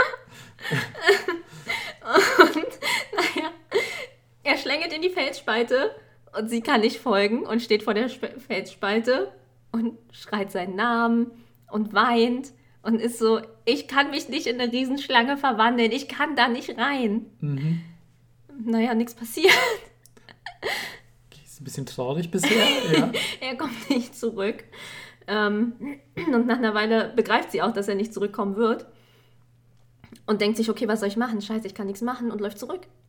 Ähm, den ganzen Weg. Und natürlich steht sie dann am Ufer von diesem riesigen reißenden Fluss. Genau, wo vorher die Schlange sie rübergebracht hat. Genau, aber diesmal ähm, keine Schlange da und sie kann den Fluss nicht überqueren. Und vor lauter Trauer haucht sie ihr Leben an dem Ufer aus. natürlich, natürlich, es geht so wahnsinnig schnell. Ja, haucht ihr Leben aus und verwandelt sich in eine riesige, rasant wachsende Zeder. Okay. Ja. Okay, ich versuche dir weiterhin zu folgen, Melissa. Ja. Gott sei Dank sind unsere Zuhörer schon eingeschlafen, Alter. Naja, währenddessen kommen ihre Brüder nach Hause, die lange auf Reisen waren und sind so, äh, wo ist denn unsere Schwester? Und die Eltern so, ja, die hat in der Zwischenzeit diesen Dude geheiratet und ist mit ihm los in die Heimat und seitdem haben wir nichts mehr von ihr gehört. Und die Brüder so, ähm, und das findet ihr nicht ein bisschen seltsam? Doch, wir sind auch sehr traurig und wir finden das seltsam und wir haben vor allem gehört, dass sich irgend so ein Mädchen äh, am Flussufer in eine riesige Zeder verwandelt hat. Ach so, sowas spricht sich natürlich auch schnell rum, Sowas ganz klar. rum. Ja, ja, klar. Ähm, naja, also sie haben diese Gerüchte gehört und die Brüder sind so, na gut, ähm, wir ziehen mal los und gucken, was geht. Ziehen los, finden tatsächlich auch die Zeder. Und wir denken jetzt nicht darüber nach, wie die beiden den Fluss überquert haben. finden die Zeder. Das sind ja Männer, die können das wahrscheinlich. ja, die sind einfach so. durchgeschwommen. Ja, ja, klar. Klar. Ähm, Auf ihren Bärten einfach. ja, so Tanuki-mäßig auf ihren hohen Säcken. Oh, wie geil wäre das? Naja, jedenfalls ähm, finden die Brüder den Baum, weil äh, ihre verstreute Kleidung um den Baum rumliegt. Und ähm, sind natürlich sehr traurig und überlegen jetzt, Mann, wie sollen wir sie denn nach Hause holen? Was, ist, was würdest du machen? Sicherheitshalber den Baum anzünden und Ja, close by. Sie fällen den Baum. natürlich fällen die den Baum, ja. Natürlich fällen sie den Weil der Baum. untere Teil, das ist, hat bestimmt nichts mehr mit dem, mit dem Mädchen zu tun, was sich da verwandelt hat. Also wahrscheinlich ist das Mädchen eher so oben drin, ne? So, Ja. Wahrscheinlich wird sie dann wiederbelebt ohne Füße, Mann, ich sehe es kommen.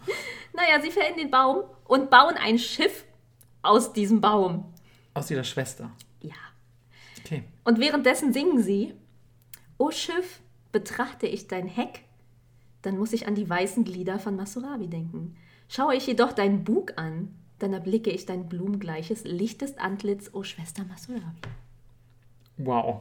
Naja, und als sie das Boot fertigstellen, gehen sie auf das Boot, sie weinen und segeln mit diesem Boot nach Hause.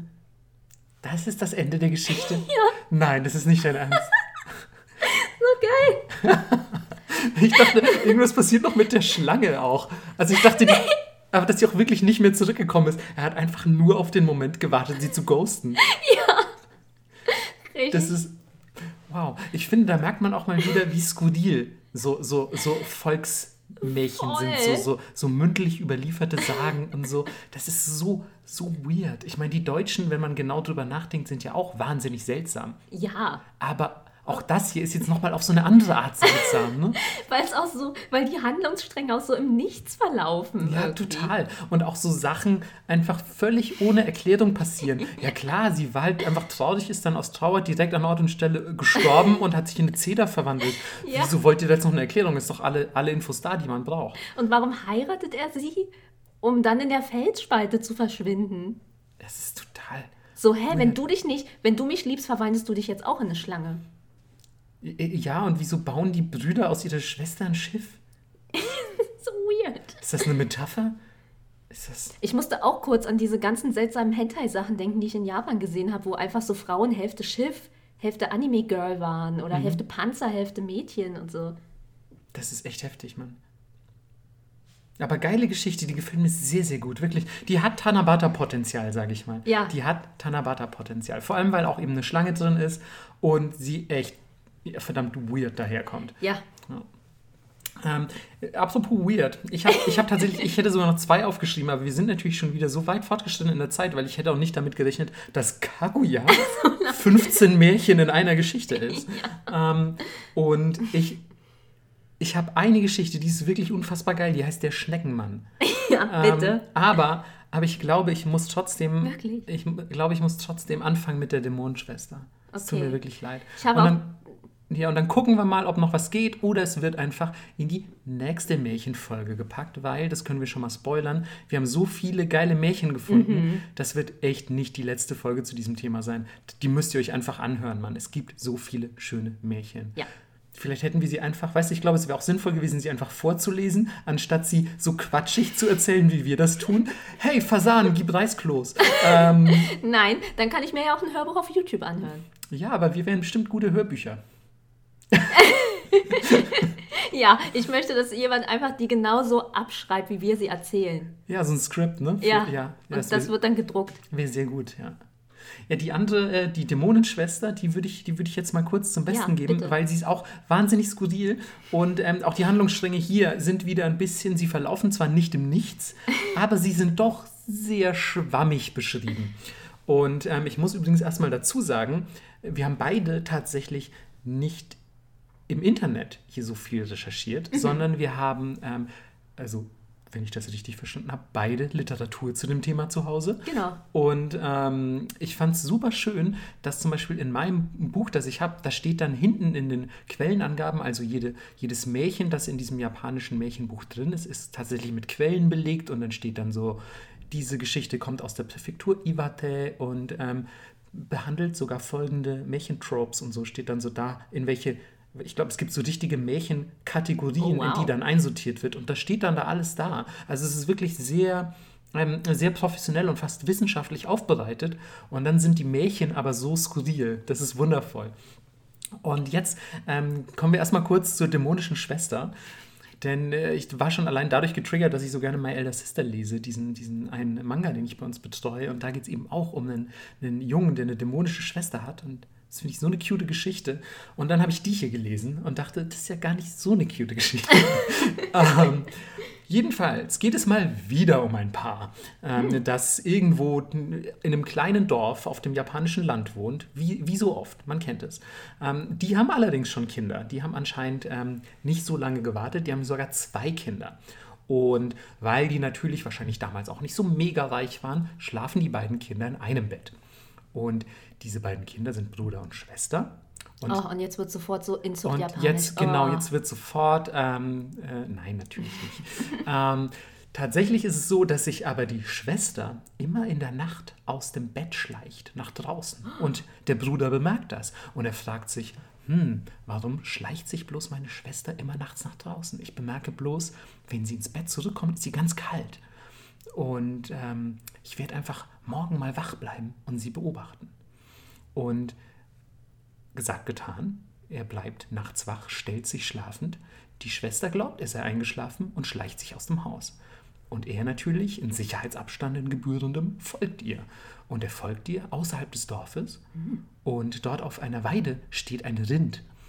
Und sie nähert sich diesem Rind und beginnt dem Rind das Blut auszusaugen. Ganz recht. Und er ist natürlich völlig entsetzt und sagt so, oh, meine Schwester muss ein Dämon sein oder vielleicht wurde sie von einem Dämon gefressen und der hat ihren Platz eingenommen. Was zum Teufel ist hier los? Und er rennt natürlich entsetzt ins Haus zurück und stellt sich wieder schlafend. Am nächsten Tag erzählt er den Eltern und sagt so, ich glaube, meine Schwester ist ein Dämon. Ich habe gesehen, wie die Rind ausgesaugt hat. Die ist, die ist crazy, Mann. Wir müssen jetzt raus, wir müssen sie umbringen. Exorzismus, I don't know. Ähm, und die Eltern natürlich, Alter, Junge, was erzählst du für einen Mist? Du laberst nur Scheiße, weil du deine Schwester nicht magst. Wir glauben dir kein Wort und wir hassen dich jetzt so sehr, weil du so ein Anti-Familienmensch bist. Wir verbannen dich aus unserer Familie. Verschwinde, verlasse das Dorf. Wir wollen nichts mehr mit dir zu tun haben. Also ganz schön, ganz schön heftige Reaktion. Und er verlässt das Dorf und sagt so, ey, wenn ihr nichts mit mir zu tun haben wollt, dann hängt bitte weiter mit den Dämonen ab. Ich bin raus, Leute. Ciao. Und er packt sich seinen Wanderrucksack und macht sich auf hinaus in die weite Welt. Und ähm, auf seinem Weg hinaus in die weite Welt begegnet er ein paar Kindern, die Mücken in einem Bambusrohr gefangen haben und die wahrscheinlich so schütteln oder auf andere Weise quälen. Und er sagt so, hey, was seid ihr für Arschlochkinder? Macht doch sowas nicht. Das sind doch irgendwie auch Lebewesen. Also sehr löblich. Ich fand das immer übrigens super weird, wenn andere Kinder früher Insekten gequält haben, mhm. weil man Insekten irgendwie so, ja, die gibt es ja überall und die sind so zahlreich, die kann man auch einfach zertreten und quälen oder so. Super seltsame Einstellung. Ja. fand ich auch immer richtig ungeil. Ähm, und er ist ähnlich drauf und sagt so, hört mal auf damit ich kaufe euch die Mücken ab. Und er gibt denen ein bisschen Geld. Und das ist jetzt übrigens auch schon wieder der Teil, wo ich es interessant fand, so zu überlegen, wie alt ist denn der? Also, er hat Geld anscheinend, aber er ist auch irgendwie ein Kind noch, was mit seiner Schwester im selben Bett schläft. Ja, seltsam. Also, keine Ahnung. Also, ist er jetzt 20? Ist er 10? Ist er, ist er 25? Es ist wirklich super schwer zu sagen, denn äh, das wird gleich in dieser Geschichte noch konfuser, denn nachdem er dieses Geld, woher auch immer es haben mag, äh, den Kindern gegeben hat, um diese Mücken zu kaufen, lässt er die Mücken frei und sagt zu den Mücken, ihr schuldet mir aber was, so, dafür, dass ich euch jetzt gerettet habe. Und die Mücken sind natürlich so, ja, sure, why not, und fliegen davon. Und er geht ein bisschen weiter und kommt ins nächste Dorf. Und dort trifft er auf einen Tiger. Why not? Und dieser Tiger weint ganz bitterlich. Natürlich, natürlich. Denn, und das ist auch wieder ein ganz bekanntes Märchentrope, er hat einen Splitter im Fuß. Oh ja. ja. Und er sagt natürlich, uh, das ist jetzt natürlich ein Tiger und so ist ein bisschen heftig, aber ich will das Tier hier nicht leiden sehen, ich helfe dem mal. Und der Tiger ist ganz sanft und es geht keine Gefahr von ihm aus. Er zieht den Splitter aus der Pfote und der Tiger ist ihm nicht nur sehr dankbar, sondern folgt ihm plötzlich auch. Oh. Sondern läuft ihm einfach nach. Er hat also jetzt einfach seinen Sidekick-Tiger. Mega nice. Und ähm, ja, dann zieht er weiter mit seinem Tiger. Und ähm, warte, jetzt muss ich mal kurz gucken, was er als nächstes gemacht hat. Ähm, ach ja, richtig, genau. Er kommt in ein weiteres Dorf, natürlich. das hätte ich ja fast schon vergessen. Deswegen auch die Mücken pass auf, er kommt in ein Dorf, wo er überall so Flugblätter sieht, die an, an die Wände angeschlagen sind, an die Wände und Türen. Und darauf steht, wer rät, wie viele Reis, äh, Reissäcke ich in meinem Lager habe, der bekommt meine super nice Tochter mm. ähm, zur Frau und darf mein, darf mein Schwiegersohn werden. Gezeichnet, der lokale Fürst. Und er denkt sich so, boah, das ist doch jetzt eigentlich irgendwie ganz nice. So, ich bin ja jetzt auch schon elf, Zeit langsam unter die Haube zu kommen. ähm, ich heirate besser mal. Ist ja schließlich das alte Japan. Und ähm, er sagt zu den Mücken, die er gerettet hat, so, ey, check mal für mich aus. Der Reisspeicher von dem Typen. Und die Mücken so, ja, okay, wir sind dir eh noch was schuldig. Fliegen in den Reisspeicher des Fürsten kommen zurück und rufen tausend Sack, tausend Sack. Das ist ja simpel. ja, simpel eigentlich, ne? Hätte man auch irgendwie so schätzen können. Ein Taui halt. ähm, und, und er sagt so, cool, wir haben, wir haben unsere, ähm, wir sind wieder quitt, wir haben unsere Rechnung beglichen und äh, vielen Dank für eure Hilfe. Die Mücken verschwinden. Und er geht mit seinem Tiger zum lokalen Fürsten und sagt, hey, ich weiß genau, wie viel Säcke Reis du in deinem Lager hast. Das sind tausend Stück. Und er so, geil, Alter. Du weißt es und du hast einen Tiger, du bist ein guter Fang. ähm, und natürlich gibt er dann dem ja, herumziehenden Bruder mit dem Tiger seine Tochter zur Frau. Und äh, führt natürlich auch ein ziemliches Luxusleben, weil er ist ja jetzt quasi der Schwiegersohn des lokalen Fürsten.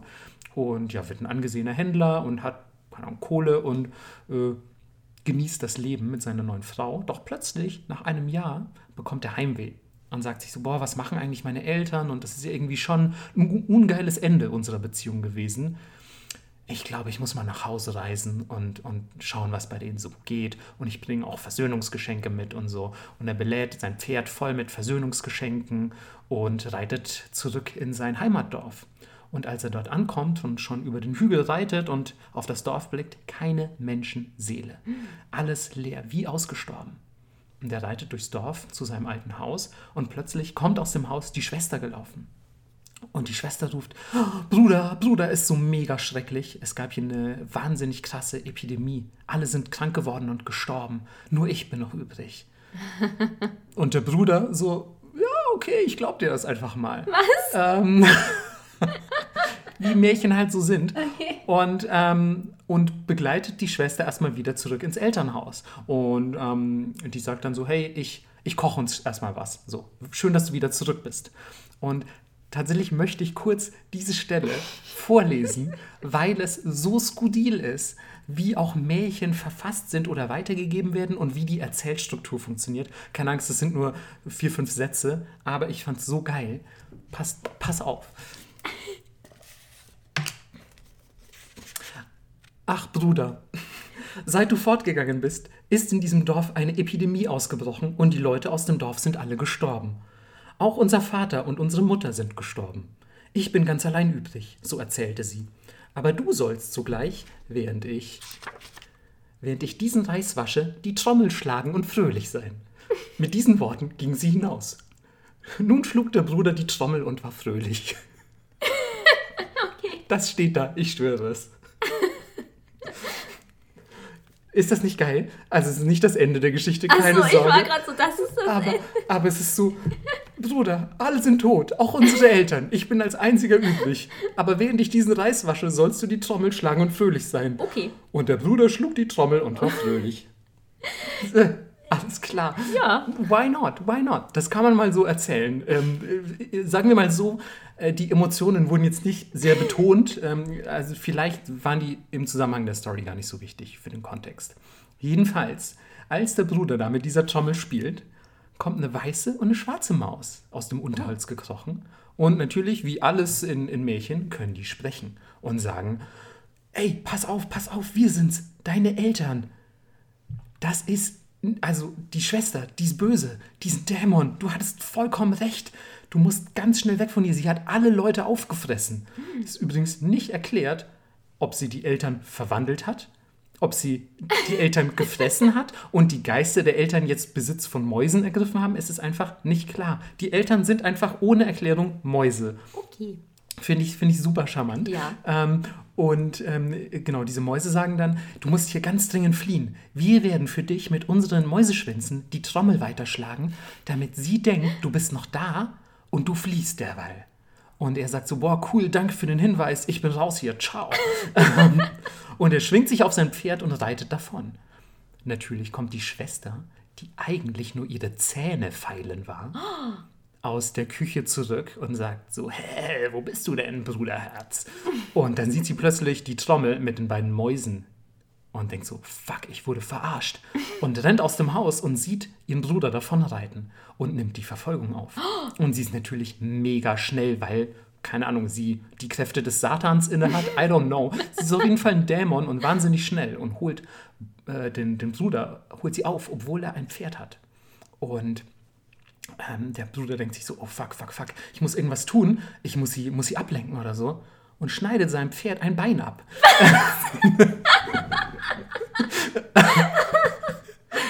und, und wirft das quasi hinter sich und das Pferd läuft mit drei Beinen weiter. Kein Scheiß. Es läuft mit drei Beinen weiter.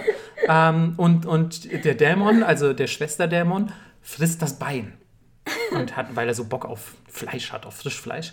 Und ähm, er reitet weiter mit dem dreibeinigen Pferd und merkt so, oh, der Dämon hat das Bein aufgegessen und holt mich schon wieder auf.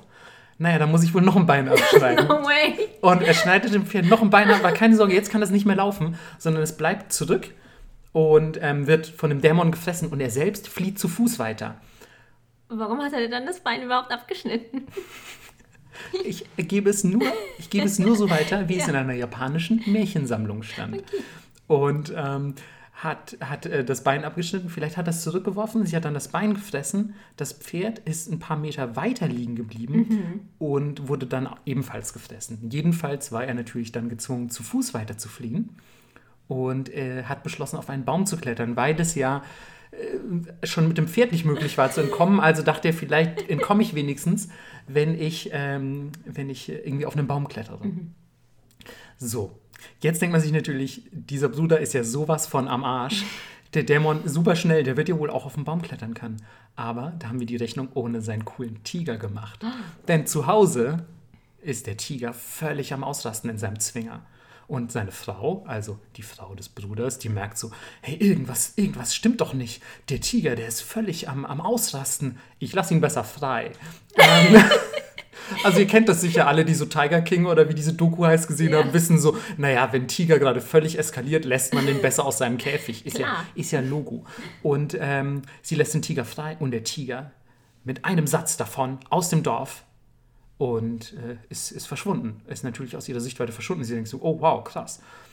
Gleichzeitig ist der Bruder an der Spitze des Baums angekommen und unten klettert die Dämonenschwester nach oben.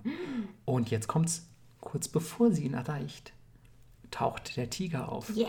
klettert ebenfalls auf den Baum, beginnt ein Gesangel mit dem Dämonen, äh, ringt die Dämonenschwester zu Boden, beißt sie an den Kopf und tötet sie. Geil.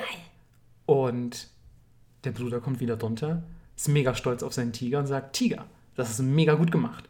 Und die beiden gehen glücklich nach Hause und ähm, werden, werden einfach super glücklich. Happy End. Wow. Das ist die Geschichte.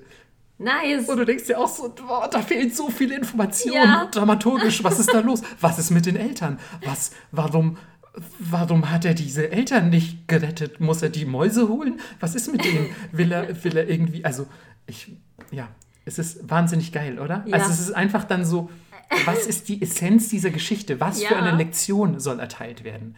Übrigens, ich habe es mir extra aufgeschrieben, weil es, ähm, weil es hier hinten im Buch stand, deswegen möchte ich euch das nicht vorenthalten. Das ist eine Geschichte aus dem Kreis Oshima in Kagoshima, also der Präfektur Kagoshima, und äh, wird dort wohl wiedergegeben und weitererzählt. Lustigerweise habe ich auch eine Geschichte gelesen, wo genau die gleiche Moskitosache vorkam. Ach, cool. Aber in einem anderen Kontext. Ich glaube ehrlich gesagt, ganz viele Tropes, wie auch beispielsweise dieser Splitter im Fuß des Löwen Mhm. oder in der, in der Pfote des Tigers, ähm, sind, sind, sehr, sind sehr beliebt oder, Ja. oder kommen einfach vermehrt vor. Also ich denke mir ja auch, ich bin natürlich nie an dem Entstehungsprozess eines Märchens beteiligt gewesen, aber du hast vielleicht mal ein Märchen gehört, was dir gefallen hat und dann hast du diesen einen diesen einen Teilaspekt übernommen und in dein eigenes Märchen eingeflochten und so. Also ich glaube, so, so wird sich das wohl weiter verbreiten.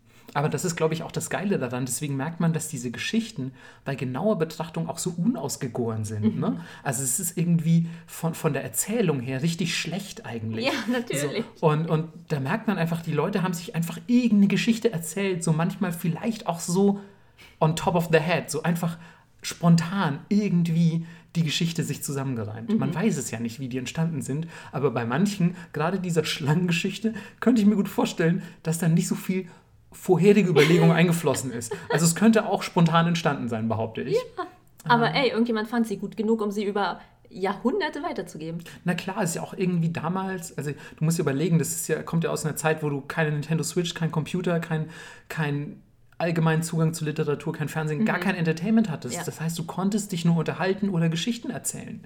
Gerade wenn du vielleicht jemand warst, äh, der zum einfachen Landvolk gehört und nicht lesen kann, dann ähm, bleibt dir gar nichts anderes übrig, als einfach nur so Sachen über Hörensagen zu verbreiten.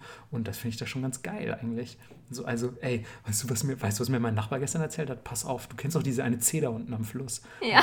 Das ist eigentlich eine richtig heiße Alte, die mal eine Schlange geheiratet hat. So, also was für eine geile Geschichte ist das? So, ich meine, da kommt doch plötzlich Entertainment in dein Life. Voll. Also, finde ich, find ich super schön. Ja, wir hoffen äh, jedenfalls, wir konnten euch ein bisschen erheitern heute. Ja, krass übrigens, dass wir nur vier Geschichten geschafft haben, muss ich sagen. Ja. Also wir hatten ja eigentlich damit gerechnet, dass wir jeder drei schaffen, aber jetzt sind wir schon doch weit über eine Stunde und ähm, haben, haben gerade mal so irgendwie vier Geschichten erzählt. Das heißt aber, es ist noch viel sicherer, als es vorher schon war, dass es eine zweite Märchenfolge geben wird. Ja. Denn ihr wisst, ihr wisst, eine Geschichte, die der Schneckenmann heißt, die darf nicht unerzählt bleiben. Die darf einfach nicht unerzählt Ach bleiben. ja, übrigens, äh, die, die Schlangensache heißt von dem Mädchen, das sich in ein Boot verwandelte. Geil. Das ist auch, das ist so die Essenz der Story Ja. von dem Mädchen, das sich in ein Boot verwandelt hat. Vor allem hat sie sich eigentlich in einen Baum verwandelt, das ihre Brüder zu einem Boot gemacht Ja. haben. Ähm, das könnte ich übrigens noch kurz machen. Das habe ich mir sogar auch aufgeschrieben. Ich möchte mal kurz den einen oder anderen Titel aus dem Inhaltsverzeichnis des Märchenbuches vorlesen. Ne? Das soll euch einfach nicht vorenthalten bleiben. Man kennt hier so Klassiker wie Die Fuchsfrau, also Kitsune hatten wir schon in der Yokai-Folge. Ähm, und dann gibt es aber auch Märchen, die heißen Von den Alten, die ihre Geschwülste loswerden wollten. Die Geschichte vom Feuermännchen. Ähm, dann hatten wir Der dumme Junge, die drei Krüppel, Wow. der Wurzel-Galat-Disput. Ich verarsche euch übrigens nicht, das steht da. Die Braut des Maulwurfs, der Schweigewettkampf. Alles richtig gut. Oder auch hier vom Spatzen, dem man die Zunge abschnitt. Und vom alten Mann, der verdorrte Bäume wieder zum Blühen brachte. Da weiß ich doch sofort, aber da weiß ich doch sofort, was die Geschichte ist. Die kann ich mir auch gleich on the go dazu ausdenken, würde ich Jeder, sagen. jeder Kinofilm-Trailer im Moment. Ich habe hier übrigens auch noch ähm, die Geschichte von einem alten Mann, der im Bambus ein kleines Mädchen fand und dieses aufzog. Das ist ja wohl eindeutig Kaguya. Na klar, Super schön. sehr schön. Der Zaubermantel der Hexe. Und das Melonentöchterchen. Oh. Das bist wohl du. ja, im Sommer auf jeden Fall. Die Frau, die keinen Reis aß. Das ist sofort in Japan, ist es sofort Märchen. Ja. Woanders wäre das einfach eine kulinarische Präferenz. Aber in Japan gleich Märchen. Geil. Ah, Ach, da sind so schöne Sachen drin. Wie ihr seht, wir hätten eigentlich das Potenzial für, glaube ich, nur noch Märchenfolgen. ja, nur noch Märchen-Podcast. Ey, aber ganz ehrlich, ich hatte so viel Spaß bei der Recherche dieser Folge. Ja. Das war so lustig, diese Sachen auch wirklich zu lesen und zu, zusammenzutragen. Vor allem, und das tut mir jetzt wirklich leid, dass wir die nicht mehr geschafft haben. Seht es einfach als Teaser für die nächste Folge. Aber der Schneckenmann, der kann was. Der kann was, der ist auch dramaturgisch gut auserzählt. Oh, oh. Der ist wirklich, also der, ich muss sagen, unter allen Geschichten, die wir heute gehört haben, gut, Momotaro macht auch Sinn, das ist jetzt nicht so eine wahnsinnig komplexe Geschichte, aber der Schneckenmann war wenigstens halbwegs sinnvoll erzählt, aber es ist so skurril, ihr werdet euch wünschen, ihr könntet euch in eine Schlange verwandeln, die einfach in der Felsspalte verschwindet. ja. Geil. So, dann bleibt ja nur noch das Wort der Woche. Ja, tatsächlich. Und diesmal war es so lustig, weil wir haben beide, beide ein Wort der Woche vorgeschlagen. Und bei Melissa war es die japanische Version von Es war einmal. Und bei mir war es die japanische Version von Und wenn sie nicht gestorben sind, dann leben sie noch heute. Und natürlich fangen wir mit dem Anfang an. Das hat Melissa äh, deutlich sinnvoller gemacht als ich. Ähm, es handelt sich um das Wort Mukashi. Und das kennt ihr vielleicht schon, ähm, wenn ihr Japanisch lernt, denn das kann auch generell einfach früher bedeuten. Und im Märchenkontext ist es oft so, dass dieses Wort wiederholt wird, um auf die ja wirklich sehr weit zurückliegende Natur der Geschichte hinzuweisen. Und dann sagt man Mukashi Mukashi. Das ist quasi ganz, ganz früher. Es war einmal. Wunderschön. Ganz, ganz wundervoll. Gibt es natürlich wie immer auf Twitter inklusive Kanji und Co. Tja, und wenn sie nicht gestorben sind, dann podcasten sie in zwei Wochen wieder. Oh Gott, hoffentlich. Nein, okay, ich sag nichts. Ciao.